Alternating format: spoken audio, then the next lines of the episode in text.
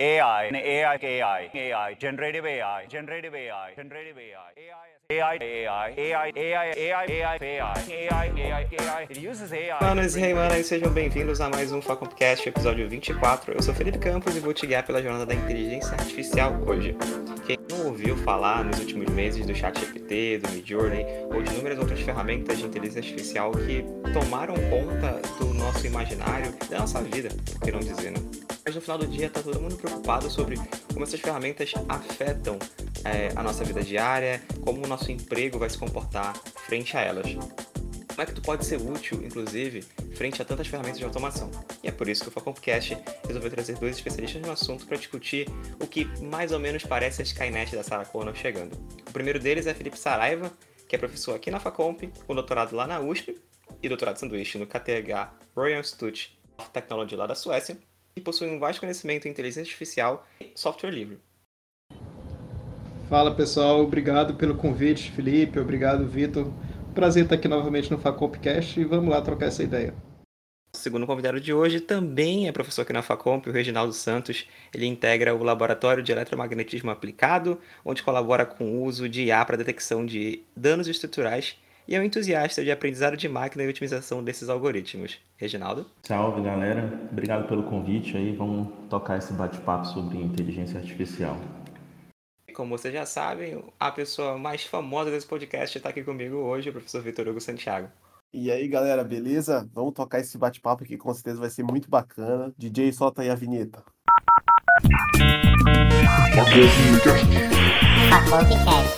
Bom, eu concordo com o que o Felipe comentou, né? O termo IA vem se popularizando muito nos últimos meses. Né? Sabemos que muito do que as pessoas consomem hoje em termos de tecnologia tem algo implementado com IA. Ou algo que alguém olhou um dia e pensou, dá para automatizar. Para chegarmos em um momento em que a IA não se limita mais aos filmes de ficção, faz parte agora do dia a dia das pessoas. Boa. Bem, é. Tô pensando aqui várias coisas. Primeiro, é sempre bom a gente olhar para o histórico, né? A gente olhar o que foi feito antes, como essas coisas surgiram.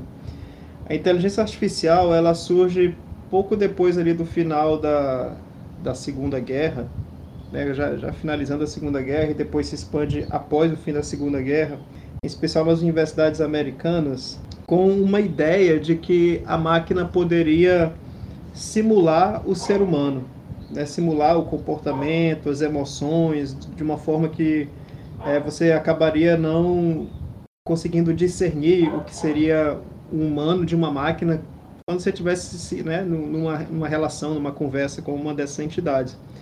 Por isso que o famoso teste de Turing, né, o teste da imitação, que foi o, o teste desenvolvido para, digamos, identificar o que seria uma inteligência artificial, ele tinha exatamente essa, essa proposta, né, que era você conversar né, com, com alguém e você não conseguia identificar se era humano ou uma máquina respondendo. Né? Então, existiu um esforço nesse sentido, e aí isso vem muito alimentado por duas fontes. Né? Uma era a ideia da cibernética, né, que é uma teoria de sistemas, mas que também engloba psicologia, engloba sociologia, que é uma teoria que investiga os objetos a partir do seu poder de comunicação, né, no sentido de que tudo é comunicação para aquele objeto. Então, se tudo é comunicação e o que o ser humano tem é comunicação, então a gente consegue numa máquina fazer ela ficar igual ao ser humano porque ela consegue se comunicar, né? Então, assim, houve muito esforço, né, de tentando é, desenvolver isso, e aí é, é, curioso, eu sugiro o livro do Russell, Russell e Norvig, o, que é o livro texto padrão da inteligência artificial, né? Inteligência artificial, uma abordagem moderna, onde no primeiro capítulo, que é o capítulo da história, a gente vê coisas inusitadas, né? Tipo, artigos que foram co-escritos por uma inteligência artificial nos anos 50, inteligência artificial que fazia planejamento de rotina de férias nos anos 60, né? coisas assim. Só que aí era muita empolgação, né? E, e na verdade os resultados práticos não eram tão, tão, tão, digamos, observáveis, né? Tão, tão de fato interessantes quanto teoricamente eles imaginavam. E aí, com, com o tempo, acabou se percebendo que essa ideia de conseguir simular o ser humano assim, né, nessa época eles também imaginavam que isso seria possível com o avançar da computação, né, no sentido de ter máquinas mais poderosas e tal.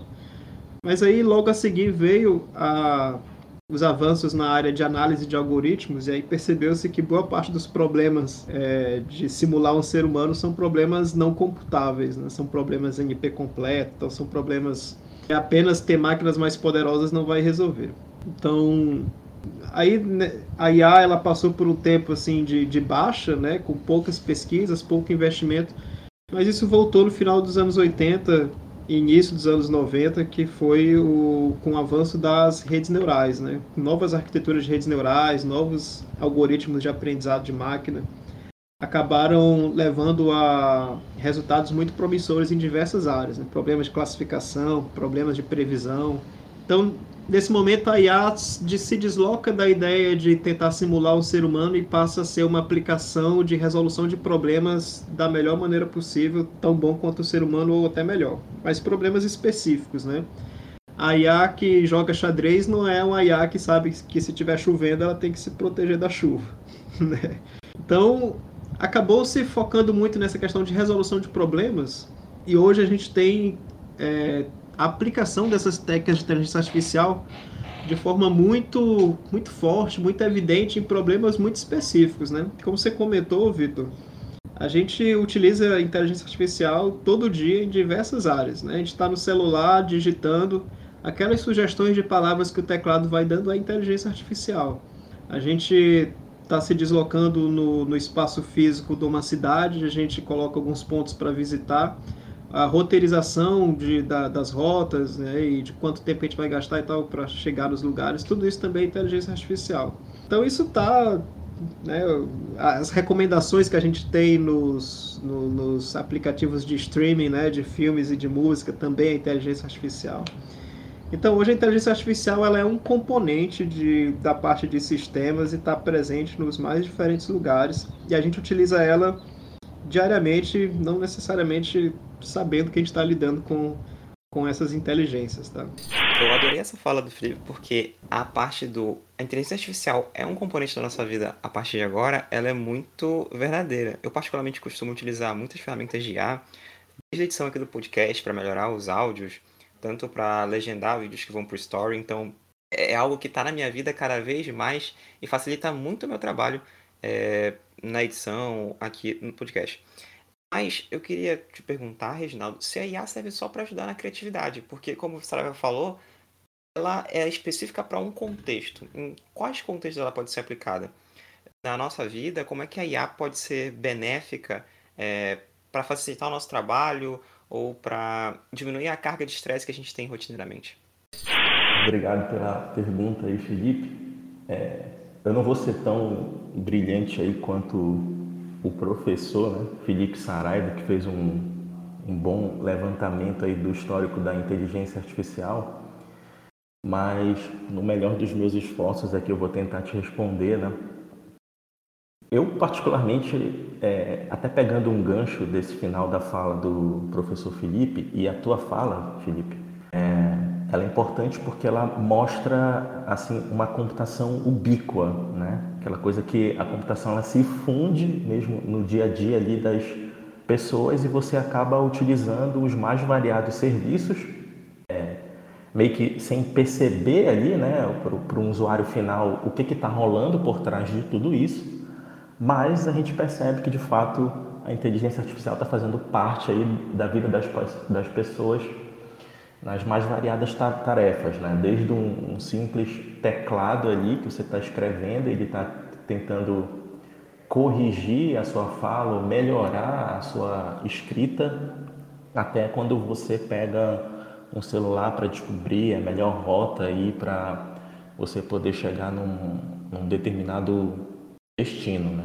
Então, assim, em termos de contexto, Felipe, eu particularmente eu já, vi, eu já vejo uma espécie de fusão mesmo, quase que né, esse conceito de ubiquitous, né, a computação ubíqua mesmo, está presente em diversas áreas aí do, é, do, nosso dia a dia. A gente tem, por exemplo, a Microsoft aí é, na dianteira lançando essa ferramenta Copilot, né? Eu acredito que eles foram muito felizes em escolher esse nome porque é uma espécie de copiloto mesmo, né? Então você tem a inteligência artificial a serviço das mais variadas tarefas que você pode é, é fazer aí no dia a dia, inclusive é, assim, para aumentar a produtividade, para fazer com que você consiga melhorar ali o, o produto final que você está entregando.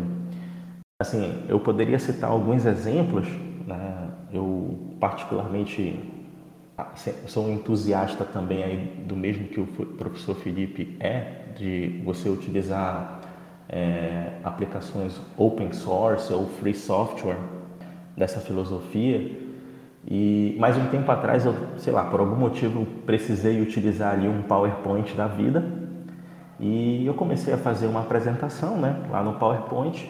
E eu percebi o um negócio piscando assim no lado direito ali do canto inferior da tela e aí eu fui resolver ver o que era aquilo, né? E a aplicação ali estava me sugerindo uma melhoria no meu slide. Né? Então, assim, eu cliquei para ver como é que iria ficar e aí automaticamente ele já adicionou um conjunto de figuras, né? um background específico, uma coloração específica, tudo baseado no texto que eu tinha colocado na apresentação. Né? Então, é, essa, então assim, achei isso fantástico, assim, essa ideia de você ter esse copiloto que está atento ao que você está fazendo, né? E faz o double check, está sugerindo melhorias, é, eu entendo como de muita valia, né? E, assim, apesar de que para o futuro eu tenho uma visão um pouco pessimista, eu sei que a gente vai entrar nesse assunto daqui a pouco, que é essa a questão de substituir trabalho manual né, por esses robôs ditos inteligentes, mas é, até lá eu acredito que essas ferramentas que estão explodindo aí, né, desde a da pandemia, eu citaria até um pouco mais atrás, assim, meados ali de 2017, com aquele artigo dos engenheiros do, do Google né, sobre as redes neurais transformers, é, aquilo ali talvez tenha sido né, o, o, o, o turning point, né, digamos assim, a virada na chave para um futuro em que é, ficará indissociável né, a, a, o uso de tecnologia, inteligência artificial, essa ideia de copiloto né, de maneira mais abrangente. E, e é dessa forma assim que eu vejo, sabe, Felipe, é, assim, uma, uma espécie de computação bíqua mesmo, onde você vai conseguir é, aplicar em em diversas áreas do conhecimento, né? A gente que é da academia acaba assim participando de projetos de pesquisa e participando da elaboração de projetos para de P&D, né, pesquisa e desenvolvimento. E via de regra essas grandes empresas, seja nacionais ou internacionais que trabalham com P&D, sempre vai ter um tema ali, né, que envolve inteligência artificial. Então, e vai nessa linha de, né, de aumentar a produtividade, de automatizar tarefas, de é, conseguir ler um grande volume de dados e detectar insights valiosos para a empresa, né, que falam, né, já tem um tempo que os dados são os novos petróleos, digamos assim, né? Então sempre tem um tema associado à inteligência artificial. Então acho que não tem jeito, é um caminho quase que sem volta aí. E acho que cabe a, a nós é, colocar isso em pauta, discutir, em uma certa medida regulamentar, porque você tem muitas questões associadas à ética e segurança dos dados, né? É, para que essa tecnologia seja utilizada no, na ponta da linha ali para o bem, né? Porque a gente sabe que né, tem pessoas mais intencionadas que acabam levando para o outro caminho, então. Então, a visão que eu tenho aí, Felipe, não sei se eu consegui te responder, mas é uma visão ubíqua, né? que é aplicada em, em todo local e a todo momento, e para o usuário final, às vezes, acaba nem percebendo né? que, que ele está imerso ali nesse cenário tecnológico né? que envolve inteligência artificial e isso está provendo serviços à torta e à direito para ele. Né? Eu acho que tu respondeste muito bem a minha pergunta sobre é, como é que a IA pode ser benéfica para a gente hoje, afinal, a gente, entre aspas, não vive mais sem a inteligência artificial. Mas eu sei que o Vitor tem uma pergunta que vai muito no que tu tocaste também, que é sobre é, essa mudança na força de trabalho e o, quais postos de, de trabalho estariam ameaçados com essa profusão de ferramentas de automação, né, né Vitor? Muito bom, Reginaldo. É, realmente, eu vejo aí muita. Eu tenho mais contato com o pessoal do, do campo jurídico, tenho colegas aí que não vivem mais sem usar o chat GPT, né? Seja para avaliar o texto, para melhorar ali, né, alguma, algum documento, né, alguma petição aí, e realmente tem ganhado cada vez mais espaço, né, em vários, várias profissões.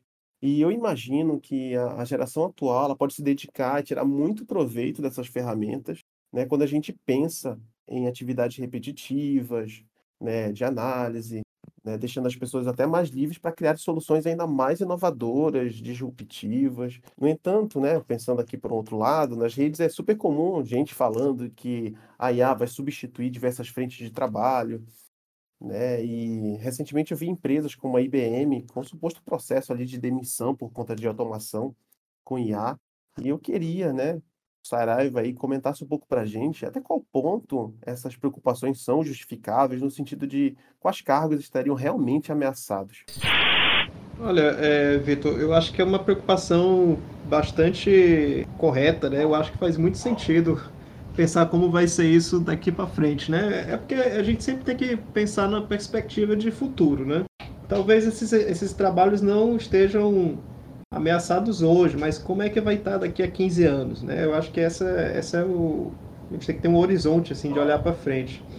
Até um tempo atrás, e um tempo atrás é tipo até ano passado, se quando se falava da ameaça aos trabalhos, sempre se falava de trabalhos braçais, de trabalhos é, repetitivos, de trabalhos que, que exigiam pouco e tal, e que esses trabalhos seriam ameaçados porque a máquina né, automatizando, a máquina conseguiria fazer ele de forma muito mais eficiente, né? Mas após o chat GPT, e na verdade após todo, todo esse avanço das inteligências artificiais generativas, né, que, que geram coisas, que criam, né, a gente não está falando aqui do método de inteligência artificial que classifica padrões, né? Por exemplo, uma visão computacional que sabe o que é um cachorro e o que é um gato. A gente está falando de uma inteligência artificial que cria imagens de cachorro e gato, né, como você pedindo para ela escrever, né? É, então, no caso que a gente tem hoje, são, é o avanço da inteligência artificial sobre trabalhos criativos. Né? Então, não é mais. tem até uma piada que corre na internet que é assim: é, agora a gente fica aqui fazendo trabalho, trabalho repetitivo enquanto a inteligência artificial pinta quadros e escreve poemas. Era exatamente o oposto, né? Da, na utopia da inteligência artificial, na utopia tecnológica, a gente espera um futuro em que as máquinas trabalham e a gente fica de boa, né? A gente fica, a gente pode utilizar nosso tempo para fazer trabalhos intelectuais, né? Para fazer, enfim, né? Coisas é, do espírito, coisas do saber e tal enquanto as máquinas fazem o trabalho econômico. E, e, no caso a gente não tem mais essa perspectiva, né? É, a gente tem aí, claro, ainda está em, em, ainda são resultados muito preliminares, são até meio bizarros, né? Meio estranhos de se ver, causa uma certa aflição. A gente vê vídeos gerados por inteligência artificial de comerciais de, de cerveja, de macarrão, são coisas meio, né? Doentias assim, mas é um negócio que daqui a algum tempo com certeza vai estar bem melhor. Então, assim, que trabalhos estariam ameaçados? É, é difícil a gente prever, tá? Mas certamente, assim, se você utiliza o, o, o, os métodos para substituir ou para, digamos, apoiar o seu trabalho, em alguma maneira, não que o seu trabalho no futuro vai estar extinto, mas com certeza o número de vagas dele vai, tá, vai ter sido reduzido. É, eu, eu não acho que, que isso seja. É, eu, eu acho que isso está sim no horizonte, tá? Por exemplo, a gente tem vários alunos que desenvolvem software com, o, com, com os métodos criando códigos para ele, né? A gente tem vários ex-alunos que, né, que trabalham e, e, utilizam esses, essas técnicas. Aumenta a produtividade deles, né, evidentemente. Mas daqui a algum tempo, a gente pode imaginar que de tantas vagas que existiam, agora existem menos. Porque as pessoas que desenvolvem o trabalho agora também têm assistência das técnicas que conseguem é, sobrepor, né? Não digamos sobrepor, mas atender a demanda que antes exigia mais trabalhadores. É, você falou do caso da IBM aí, né? a IBM teve um, um layoff de redução de mão de obra, é, visando substituí-la por, por inteligência artificial. Então, assim, é, eu acho que hoje, para o futuro, na verdade, não apenas os trabalhos automatizados, repetitivos, mas os trabalhos criativos também vão estar em evidência. E o que vai determinar o que é que vai ser substituído ou não é o ganho econômico do método de inteligência artificial. Tá? O, a gente não pode esquecer que a gente vive num sistema econômico e o que determina os avanços, né, as substituições e tal, é um cálculo econômico. Né? Então, por exemplo, é, se a gente tem um certo trabalho que para substituir pela, pela tecnologia ela é mais cara do que o que existe hoje, esse, esse trabalho não vai ser substituído. Né? E aqui eu tive esse semestre, a gente teve a disciplina de informática e sociedade, né, que eu ministrei com a turma. E, e é isso, né? Se você pensa, por exemplo, nas plataformas, é, que em boa parte generalizam subemprego para as pessoas, é muito mais, pode ser, né? Talvez hoje seja assim, é mais barato você ter uma pessoa subempregada do que ter um método de inteligência artificial fazendo o mesmo trabalho. Né? Então, assim, é... o que vai determinar é a questão econômica, mas com certeza, e, e também a, a, força da, a força das categorias profissionais, tá? Por exemplo, não é incomum, não é inusitado você pensar que os jornalistas vão perder muita vaga. Né, com os métodos de inteligência artificial escrevendo bem, né, melhorando a sua escrita e tal, enfim. Mas talvez isso não aconteça necessariamente com os advogados porque os advogados é uma categoria muito mais é, que tem mais força, né? né? Tem, tem uma, uma classe, né? Uma categoria de classe que e, tem toda uma, uma restrição para você poder exercer a advocacia, por exemplo, no país e tal. Então, a classe dos médicos também, né?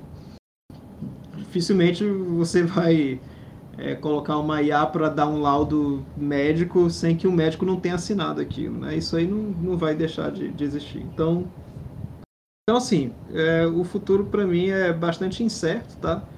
Eu, eu não sou necessariamente pessimista porque eu acho que tem maneiras da gente é, tentar remediar isso, tentar reduzir o impacto negativo. Mas sim, ele vai existir, vai trazer coisas positivas também, vai trazer coisas negativas no fundo vai ser uma grande mudança de paradigma, né? Que a gente vai assistir nas próximas décadas, certamente. Sem dúvida, Saraiva. Não sei se vocês viram um vídeo que saiu de um professor brigando lá com a turma. Parem de usar chat GPT, usem suas mentes, seu cérebro. Né? Talvez, né, não sei aqui o que, que vocês acham, mas será que a gente não está correndo o risco também de, né, se todo mundo usar a ferramenta, a gente vai chegar em algo muito parecido, do ponto de vista de gerar ali conteúdo? Será que daqui a pouco a gente vai ter ferramentas aí que vai analisar o texto e vai dizer, isso aqui foi criado por IA, isso aqui não foi você que fez? Já consegue, já tem ferramenta se preocupando com isso, né? Últimas considerações, Saraiva, Reginaldo. E saindo um pouquinho aqui do que estava no script, Saraiva comentou aqui do campo jurídico, mas eu vou até passar o link aqui, eu espero que o, o Felipe coloque na, na legenda, mas é que já criaram né, um, um algoritmo lá, uma solução baseada em A, que prevê como um juiz vai julgar um caso. Né? Gera parecer, gera uma série de, de documentações, né? e fizeram um teste, inclusive, com, com avaliação ali de cinco seis advogados sêniores, né, para avaliar aquele caso e comparar com a solução proveniente desse, desse conjunto de algoritmos. Assim, o resultado é assustador. O tempo utilizado é muito baixo quando a gente compara com análise humana. O texto produzido realmente é, é absurdamente assim, claro, né? Parece que tem uma consciência ali por trás que gera algo realmente super válido, como de fato o humano teria produzido. Mas assim, o, que eu queria citar aqui são é, essa questão jurídica, né, que você colocou, eh, Vitor. eu estava navegando aí a Avon pela internet, vendo que tem alguns sites, né, que eles vendem uma uma peça jurídica para lhe defender sobre, é, por exemplo, quando você comete uma infração de trânsito. Então, sei lá, você está vendo sinal ali amarelo, você acha que dá para passar, você tenta passar, troca para o vermelho, a arara pega você. Aí chega a notificação na sua casa. Aí esses sites, eles vendem uma peça jurídica já da tua defesa, né? Para primeira instância ali da, do órgão que, que lhe aplicou a multa. E é impressionante, assim, é, é, é Vitor, Felipe e, e, Felipe, né? São dois Felipes aqui. É, ele se baseia em artigos é, que existem né, na, na lei, se baseia em casos anteriores que já foram julgados, né? E ele constrói uma peça jurídica ali em segundos para você, com poucas palavras que você entrega para a ferramenta, né? Sei lá, sinal vermelho, multa por sinal vermelho, fotografia, ou então, se não for sinal vermelho, for alta velocidade, alguma coisa do tipo, e te entrega um documento pronto, já, com os placeholders, né? Que são aquelas regiões do texto onde você substitui pelo seu nome, os seus dados pessoais e tudo mais. E assim, é, impressionante, né? Assim, a velocidade com que isso é feito, é, as conexões que ele faz com bases históricas e a, a, sustentação jurídica, né? Porque você tem ali o apontamento de artigos, o número do artigo, o inciso, a linha que, que vai é, é, formar ali a sua defesa, né? Então, isso é uma coisa que eu vi, assim, é, recentemente, que eu, eu achei assim realmente impressionante, né? É, com a COP30 chegando aqui em Belém, que é a Conferência das Nações Unidas sobre Mudanças Climáticas, né? E inclusive essa pergunta aqui foi gerada pelo Chat GPT. Olha que legal. Como a inteligência artificial pode ser aplicada para monitorar e mitigar os impactos das mudanças climáticas na nossa floresta amazônica, contribuindo para a preservação da biodiversidade, sustentabilidade da região. Queria que vocês comentassem um pouco como é que vocês enxergam aí a possibilidade de usar IA. Olha, eu vou jogar no chat GPT também, para me dar uma resposta. Boa, boa. e, e, já que foi gerada por ele, né? Então, Legal. Responde aí, chat GPT. Responde aí para mim essa daí, né? É, Reginaldo, é que você orientou um trabalho, não foi? Né? Sim, sim. Tem um, né? É, tem um, um, aluno meu que ele até colaborador ali, funcionário do Senzipan, né, que é um, um órgão que fica aqui em Belém e faz esse monitoramento da floresta, algumas regiões da floresta amazônica, né, e tenta detectar focos de queimada, tanto oriundo de, de trato, vamos dizer, natural, da temperatura e tudo mais, mas principalmente né, do, das queimadas ilegais e, e contrabando de, madeira e esse tipo de coisa, né? Então, assim, é, é, de novo, né? Essa, é, é, eu acho que tem tudo a ver uma coisa com outra e a inteligência artificial, ainda no gancho dessa, desse campo jurídico aí, pode ajudar a acelerar, pode ajudar não, né? Ser mais enfático. É, ajuda a acelerar o monitoramento é, da região amazônica em relação que eu conheço, assim, que posso citar essa questão das, das queimadas né, ilegais e, e, e tudo mais. Porque o que acontece hoje em dia, você tem ali o esforço, claro, hercúleo né, de órgãos a nível federal e, e estadual e também municipal, né, para poder é, é, fazer esse monitoramento, mas a gente sabe que é uma área gigantesca e, e, e, fazer essa, muitas das vezes, análise visual de imagens que são coletadas através de sensoriamento remoto, né? portanto, esses satélites artificiais aí que estão orbitando a Terra, é um trabalho muito árduo, muito árduo mesmo.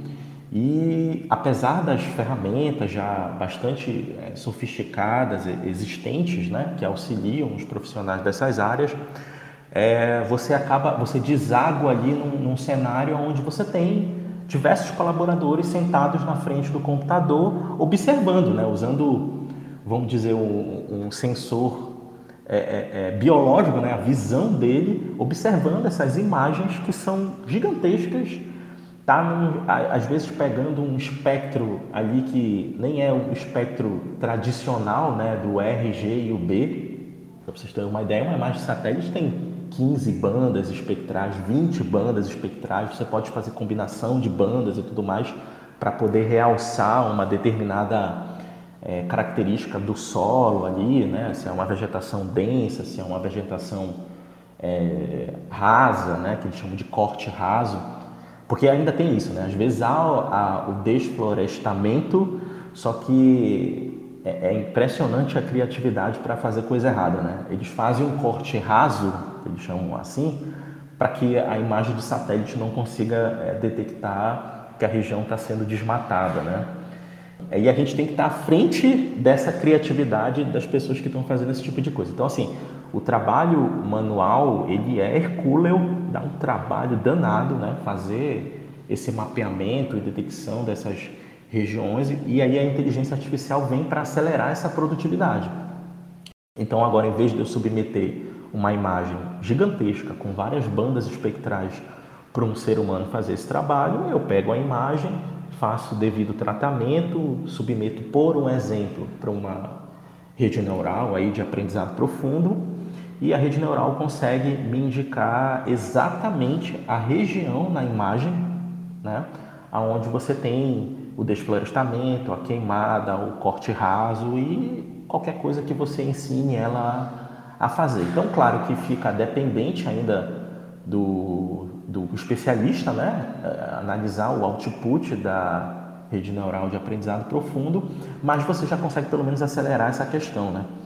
Então, é, eu acho que, assim, embora eu não tenha falado especificamente da, da questão climática, né? Mas eu acho que está tudo envolvido, né? Nesse guarda-chuva aí ambiental e, e, e meio ambiente, socioambiental ou sustentabilidade, né? Então, essas coisas se conversam em uma certa medida. E aí, certamente, a IA está aí para para prover nesse campo, né? Eu, eu entendo que está longe, né, de fazer substituições completas de, de colaboradores, né, humanos, mas com certeza está aí para poder acelerar a criatividade e, e, e, em vez da pessoa partir do zero analisar aquela imagem gigantesca, não, ela é direcionada para fazer uma análise mais localizada, focada em uma determinada região da imagem para fazer um double check, para verificar se o algoritmo de aprendizado de máquina ali de fato está indicando uma coisa que necessita de atenção. Né? Então, eu acho que essas coisas, em uma certa medida, Vitor, acabam conversando, sabe? E, e, e, com certeza a IA está aí para ajudar nesse sentido. Né? É, quando a gente fala de mudança climática, a gente está falando não necessariamente apenas do, do aquecimento, né, do, do, do, clima, apenas do clima em si, mas a gente está falando inclusive de estratégias econômicas, de estratégias sociais para fazer com que as pessoas que vivem na, na floresta ou que se utilizam da floresta façam com que é, seja melhor para elas manter a floresta em pé, mantida, né, funcionando e tal, do que desflorestar e, e fazer qualquer outra coisa, né? Então, a mudança climática ela tem um viés econômico também, um viés social. E aí as pesquisas de inteligência artificial, o Reginaldo já trouxe bem a questão do, do mapeamento de áreas de, de queimada, né, de deflorestamento e tal. Mas outras aplicações também voltadas para outros contextos vão ajudar na, na, na pauta climática. Né? Por exemplo, se a gente está falando em biogenética, né, de, de entender como é que funciona digamos, encontrar remédios, né, encontrar fontes de, de, de nutrientes e tudo e, e, e, similares na floresta, que a gente precisa utilizar métodos de bioinformática, no fundo está utilizando métodos de inteligência artificial para fazer processamento né, dessas cadeias genéticas e encontrar princípios ativos, né, encontrar medicamentos que podem ser utilizados. Então, isso aí entra em inteligência artificial. Se a gente fala de. É, a gente tem aqui na região amazônica uma dificuldade muito grande de logística, né? É, a gente tem pouca infraestrutura de rodovias, é, os nossos rios são nossas ruas, mas andar no rio não é a mesma coisa que andar na rua, né? Um trajeto que você faz numa rua em poucas horas, no, no rio você vai levar às vezes dias para fazer. Mas aí você precisa esco é, escoar a produção das comunidades, né? o, seja o pescado, seja o extrativismo do açaí, das castanhas, do, da andiroba, seja os produtos artesanais que eles desenvolvem. Então você desenvolver métodos de inteligência artificial para a área logística dessas populações, né? melhorando, reduzindo os custos e melhorando o ganho econômico que elas têm, é, é fundamental para que elas mantenham o, o, o, modo de vida delas, preservando a floresta e, e ganhando né, economicamente com isso. É, a gente tem um, projeto que infelizmente não foi aprovado né, no, no edital aí de Centros de Inteligência Artificial, que é um centro de inteligência artificial para a sustentabilidade da Amazônia. Né? Um centro que congregaria diferentes pesquisas em torno da área de inteligência artificial para, é, para essa pauta, né?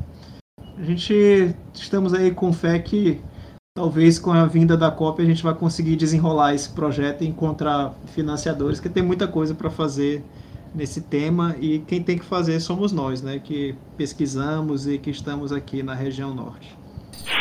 Exatamente. Inclusive, o Saraiva falou uma coisa muito interessante, que não basta só preservar a Amazônia, mas é também preciso achar estratégias para o desenvolvimento econômico aqui da nossa região. Até porque vivem 20 milhões de pessoas aqui na Amazônia, então não é só chegar alguém lá do sul e falar ah, mantenha a floresta de pé. Você precisa também dar renda e mostrar para essas pessoas que moram aqui que floresta de pé vale. Tanto vale que, segundo o Banco Mundial, a Amazônia de pé vale aproximadamente 317 bilhões de dólares, o que é o equivalente ao PIB do Chile em 2021. Ou seja, é muito mais fácil para a gente, é muito melhor para a gente, na verdade, ter essa floresta de pé, preservando a Amazônia e dando algum conforto climático para o planeta, planeta Terra, do que só sair desmatando achando que a gente está ganhando dinheiro, quando na verdade está perdendo. Mas a gente já falou muito é, sobre IA, sobre benefícios, sobre os malefícios dela, mas eu queria tocar num outro ponto, que é o uso ético da IA. Recentemente eu ouvi falar em algum lugar que eu não vou me recordar. O ChatGPT, por exemplo, resolve o maior problema da humanidade, que é a folha em branco. Ele pode ser um direcionador muito eficiente para quando não sabemos por onde começar. Isso inclui desde novos negócios até mesmo pesquisas acadêmicas, e não há nada de errado com isso. Ou será que há? É, quais são as limitações éticas que precisam existir ao usar essas ferramentas e como é que a gente consegue criar elas se é que elas precisam ser criadas? E eu sei que o Saraiva adora falar sobre isso, então a gente pode começar por ele. Pô, mas vamos lá, porque não, não, é um tema muito, muito fácil, né? Na, na verdade, quando, quando, a gente fala de, de ética, ética tem uma, uma relação com você tentar fazer uma coisa tentar fazer não, né? Você fazer algo de forma que não cause malefícios, né? De forma que você não prejudique as pessoas. E aí quando a gente fala em ética e inteligência artificial, em especial quando a gente está, quando a gente automatiza, né, a, a ação da inteligência artificial, a gente tira do ser humano que toma decisão o cálculo ético que ele faz quando ele realiza qualquer coisa. Tá? Então, o Reginaldo trouxe anteriormente aí o exemplo da, da pessoa do caixa de supermercado, não sei, né, demitido. Enfim, né, se ele de fato foi demitido, não foi totalmente automatizado, porque o que o método fez foi identificar um padrão, né, que pode ser relacionado com uma tentativa de fraude, e o ser humano tomou, o ser humano viu aquilo e tomou a decisão de demitir a pessoa, né. Mas se fosse completamente automatizado, a gente entraria numa questão ética, né?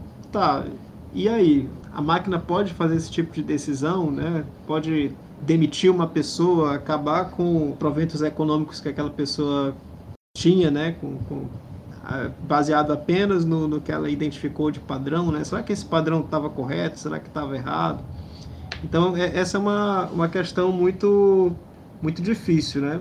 E aí a gente tem várias situações, né? Tem, tem vários tem vários cenários em que essa questão ética é colocada. Por exemplo, alguns anos atrás, eu não, não, vou lembrar quantos anos, né? Já faz um tempo, talvez seis anos, talvez até mais.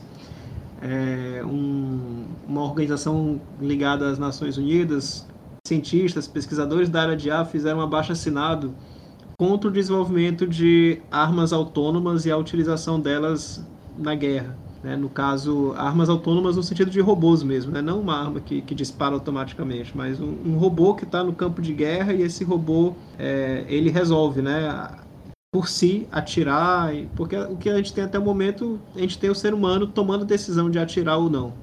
É, mesmo é, em drones teleoperados, né, ainda é um ser humano que está lá disparando a ação que vai. Nesse caso, não. Nesse caso, os robôs estariam faz, fazendo isso. E aí, o, a guerra é uma situação bastante intensa, né? Talvez é, é a situação em que o ser humano está mais sujeito a, a, várias situações psicológicas, né? Talvez seja o, momento mais, mais complexo para o ser humano. Né? E colocar isso para um robô fazer, aí fica a questão, né? Será, será que é ético, né? O, mesmo na guerra existe ética, né? Você tá, né, você tá, o soldado está lá numa situação que decide matar o inimigo ou decide capturar o inimigo, né? A gente deixaria essa decisão para um robô na guerra? Então, essas são questões bastante eu não sei, né? Eu sei que em termos de desenvolvimento tecnológico sobre isso, pelo menos para esses casos mais é, chamativos, assim, eu não, não, vi, não vi ainda, pelo menos, e isso pode ser ignorância minha, de fato. Desenvolvimento tecnológico sobre isso, porque penso que seria bastante difícil, né? seria bastante difícil prover a máquina, né? Ou pelo menos prover ela com uma ética que a gente reconheceria como ética, né? A gente tem algumas situações que é o chamado é, inteligência artificial explicável, né? Explainable AI, em que você tem a, a IA dizendo por como ela chegou àquela conclusão, né? Então, um problema de classificação, um problema de previsão, a IA consegue, ou mesmo de automação, a IA consegue dar alguns indícios de o que levou ela a tomar aquela decisão, o que levou ela a fazer aquilo. Mas não sei muito bem se a relação disso com uma ética mais profunda pelo menos nessas situações mais. essas situações limites, né? Acho que é mais, é mais isso, pessoal. Só fazer um comentário rapidinho, Vitor. É, não sei se vocês viram aí que recentemente saiu uma notícia, alguns meses atrás, né? Que o, o chat GPT ele teria aprendido a mentir. Né? Então ele, ele foi submetido ali a uma série de. Essa última versão agora, né? acho que é a 4 que está, né? teria sido submetido a uma série de testes, como eles fazem, né, de tradução de texto, de, de elaboração de resumos, enfim, uma série de tarefas lá, e uma delas era que ele pudesse é, resolver um CAPTCHA. Né? Então, assim, só um parênteses, a título de curiosidade, esse T do CAPTCHA vem de Turing, né? E aí, só para citar uma coisa que o Saraiva falou lá atrás sobre a ideia inicial do Turing de tentar, né, através do teste de Turing, decidir, é, é, definir o que seria a inteligência artificial propriamente dita, né? Mas voltando para o exemplo que eu dei, então assim, o ChatGPT foi submetido a resolver um captcha e como ele está destravado, né, vou colocar assim, ele tem acesso à internet agora, o que, que ele fez? Ele procurou um serviço né, na internet que é realizado por seres humanos é um, um site, acho que é TaskRabbit é o nome do site, que a tarefa desse site é unir né, o que um, uma pessoa quer que uma outra faça né, e a outra consiga fazer. Ou seja, você contrata um serviço. Então o ChatGPT acessou essa página, falou com um colaborador do site do lado de lá e pediu né, para ele resolver o, o CAPTCHA. E Aí, assim, o colaborador né, acabou até brincando, ironicamente, perguntando: Ah, mas você é um robô? Como é que você não conseguiu resolver o, o CAPT ali? E nessa hora a gente esperaria né, a sinceridade da máquina em dizer sim, né? Sou um robô e não consigo ainda resolver esse tipo de tarefa. Desculpe a batida aí a fundo, tá? Que está ocorrendo uma obra aqui. É, então, em vez de ele dar essa resposta, não. Qual foi a resposta que ele deu? Ele disse que ele tinha problemas de visão né? ele era deficiente visual. Né? Então, assim, ou seja, claramente ali um, uma mentira né? para conseguir o, o, o serviço né? do, do, do, colaborador ali do site e cumprir efetivamente a tarefa que foi dada para ele. Então, assim, eu achei uma coisa impressionante isso, né? porque essas redes transformers aí que são criar, que são treinadas né, com volume absurdamente grande de, de de textos e tal disponíveis, benchmarks disponíveis publicamente, também aprendem né, esses comportamentos, não relacionando diretamente ética à mentira, mas esses comportamentos que, que flertam com o que é antiético, né? Ou seja, você acabar ali é, é, é mentindo, propriamente dito, para conseguir algum tipo de benesse ou, ou vantagem. Bom, o nosso podcast já está chegando ao fim, mas antes né? Eu sei que esse tema daria para a gente gravar o podcast inteiro, né? Porque eu sei que isso desperta muita curiosidade aqui do, dos nossos ouvintes, mas vamos lá, para a gente fechar ali com chave de ouro, eu queria saber, na visão de vocês, quais são as perspectivas futuras ali que vocês enxergam sobre a utilização de IA e como é que ela pode né, ali transformar a sociedade nos próximos anos. Perspectivas futuras, é, eu acho que assim na, na área de IA, em especial nesse último ano, a gente fala de perspectivas futuras, é um mundo completamente aberto, mas que pode ser mais surpreendente do que a gente vinha imaginando anteriormente, né? É, o ChatGPT foi um, uma tecnologia que surgiu assim que ninguém esperava. Né? Quem trabalha com processamento de, de texto, né? com, com as redes Transformers, como o Reginaldo comentou, se imaginava que as coisas iriam caminhar bem, né? Mas que não seria um impacto tão grande, né? Uma mudança de, de paradigma assim tão forte nesse último com esse lançamento, né? Então assim tá está tudo ainda muito aberto, a gente ainda está entendendo como é que isso vai funcionar, a gente tem que ver como a, a própria empresa vai fazer a parte de distribuição do, do GPT, né? Porque o ChatGPT ele, ele é aberto, você tem lá uma possibilidade de, de uso gratuito, né? entregando os dados para a OpenAI é, até um certo limite, mas o GPT-4, por exemplo, já tem que ser um acesso pago. Né? Então a gente tem que ver como, como isso vai acontecer. Eu, particularmente, eu espero nos próximos, nas próximas décadas uma mudança significativa no, no trabalho, né, na relação do trabalho, no surgimento de novos trabalhos, novas maneiras de fazer os trabalhos que a gente já, já está convencionado a fazer. É, eu acredito que essa questão de assistentes vai ser algo muito comum. Né? A, gente já, a gente já vê hoje profissões que utilizam assistência de forma muito forte, né? Motorista de Uber, motorista de táxi, né? logística, sempre tem ali um aplicativo que está indicando uma rota, está indicando alguma coisa e, e, e, o humano faz o trabalho é, assistido por a, pela máquina, né?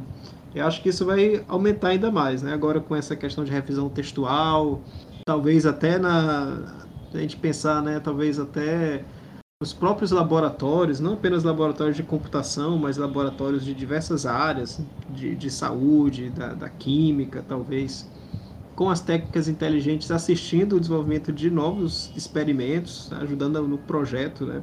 E assim, em especial nesses trabalhos que são mais sofisticados, né? Vamos dizer assim, que não são os trabalhos braçais e os trabalhos manuais que a gente que, que, que a gente conhece. Né? A gente vai agora assistir uma criação de diferentes leis, né, de, de regras de, nos governos para regulamentar o uso de inteligência artificial porque à medida que essas técnicas vão sendo aplicadas, elas vão modificando consideravelmente o ambiente econômico, o ambiente social, a psique das pessoas, né? Então a gente vai assistir isso nos no, no próximos anos. E eu acredito também que a gente vai ver o desenho de políticas públicas para evitar, para que ao tempo que permita um avanço da inteligência artificial e da aplicação dela, e evite também um colapso econômico vindo de, por exemplo, demissões em larga escala, né, em diferentes postos de trabalho. O pessoal da tecnologia, né, do, esses grandes empresários do Vale do Silício, tal, boa parte deles já aderiu à ideia da renda básica universal, que é uma ideia da esquerda, né, uma ideia historicamente associada à esquerda, né, de que todo, todo mundo, todo cidadão de um país deveria receber um salário, um certo valor, independente se ele está trabalhando ou não, né? independente se ele, é, se ele é muito rico ou se ele é muito pobre. Que seria uma maneira de prover uma vida digna para a pessoa e, e, permitir que ela desenvolva algo relacionado a seus interesses. Né? E aí, se a gente está caminhando para um momento em que talvez os empregos não vão acabar, mas vão ser reduzidos, no mínimo, né? e, e a gente vai ter uma e, e isso está só começando, né? A inteligência artificial ainda vai se desenvolver ainda mais. Então a gente tem que cuidar de fato que a economia do, dos países não seja afetada no sentido de ah, tudo bem, a gente tem uma inteligência artificial que produz muito, produz muito rápido, mas a gente não tem ninguém para consumir o que ela produz. Né? Então eu acredito que é uma coisa que a gente vai ver agora no futuro, tá? Se o mundo não acabar antes. mas eu acredito que não vai ser a inteligência artificial a fazer isso. Nós temos aí questões climáticas, a gente tem doenças, né? Mas na parte de IA, é, eu, vejo, eu vejo isso no horizonte, tá? Em especial essa questão de, de leis, de política alinhada, né? Para permitir o pleno desenvolvimento dessas tecnologias. E aí, onde isso vai ser aplicado, a gente ainda vai ver muita coisa acontecer. Assim, só para complementar aí, né, a fala do Felipe e, talvez ter, trazer um pouco a minha visão pessimista sobre a coisa, né, copo meio vazio, é, Acho que esse é um ponto pacificado, né? Certamente haverá de ter diversas políticas públicas, né? Criação de leis que se debrucem sobre questões éticas, questões relacionadas à segurança, questões relacionadas a direito autoral, né? A gente vê aí é, é empresas como Midjourney sendo processadas à torta e à direito por enfim, é, artistas, né, que a, o Transformer ali da, da, do Midjourney estaria usando imagens que possuem direito autoral sem o consentimento né, dos seus criadores e tudo mais. Então, claro, é, eu acho que isso é um ponto pacífico, tem que haver legislação sobre essa questão, mas quando envolve política, sabe, Felipe, eu, eu olho de uma maneira depressiva, sabe, porque nem sempre a solução ótima é utilizada porque você tem a camada política ali, né, para entrar nessa equação. Então, apesar da diferentes partes da sociedade serem provocados, né, é, pessoas com notável saber científico, instituições sérias e tudo mais que são provocadas a dar seu parecer e tudo mais, claro, isso vira uma lei, isso vira um conjunto de artigos e seus incisos, mas você tem sempre alguns abacaxis ali que são colocados pelo meio que acabam um pouco distorcendo né, o que seria a, a ideia inicial. Então, nesse sentido que eu estou colocando que às vezes a, a, a, solução ótima não é a utilizada. Né? E é claro também que nem de tudo é ruim e tudo mais. Né? Você tem políticos sérios que vão lá e estão pensando na população de fato e, e, converter essas leis em algo que leve em consideração essas é, é, preocupações que, que o Felipe já colocou. Né? Agora, se eu tivesse que, saindo um pouco dessa questão é, que envolve política, assim, participando dessas reuniões né, na, na UFPA, assim, na, na, nas bate-cavernas aí da, da UFPA, eu, eu ouço muito falar, né, principalmente na parte de telecomunicações, no 5G, no 6G, né, que são essas, essas próximas gerações de telefonia móvel, em que basicamente é inevitável né, é, o, uso de inteligência artificial. Né? Então, você já tem uma série de artigos que apontam para essa direção é, de utilizar a inteligência artificial para prover uma série de novos serviços e, e inclusive para acelerar simulações computacionais, né? aqui já falando de 6G e tudo mais. É, você vê outras é, é, expressões como, por exemplo, gêmeos digitais, né? que é, você consegue fazer uma representação é, virtual de um ativo real e você alimenta essa representação visual, virtual com dados reais, né?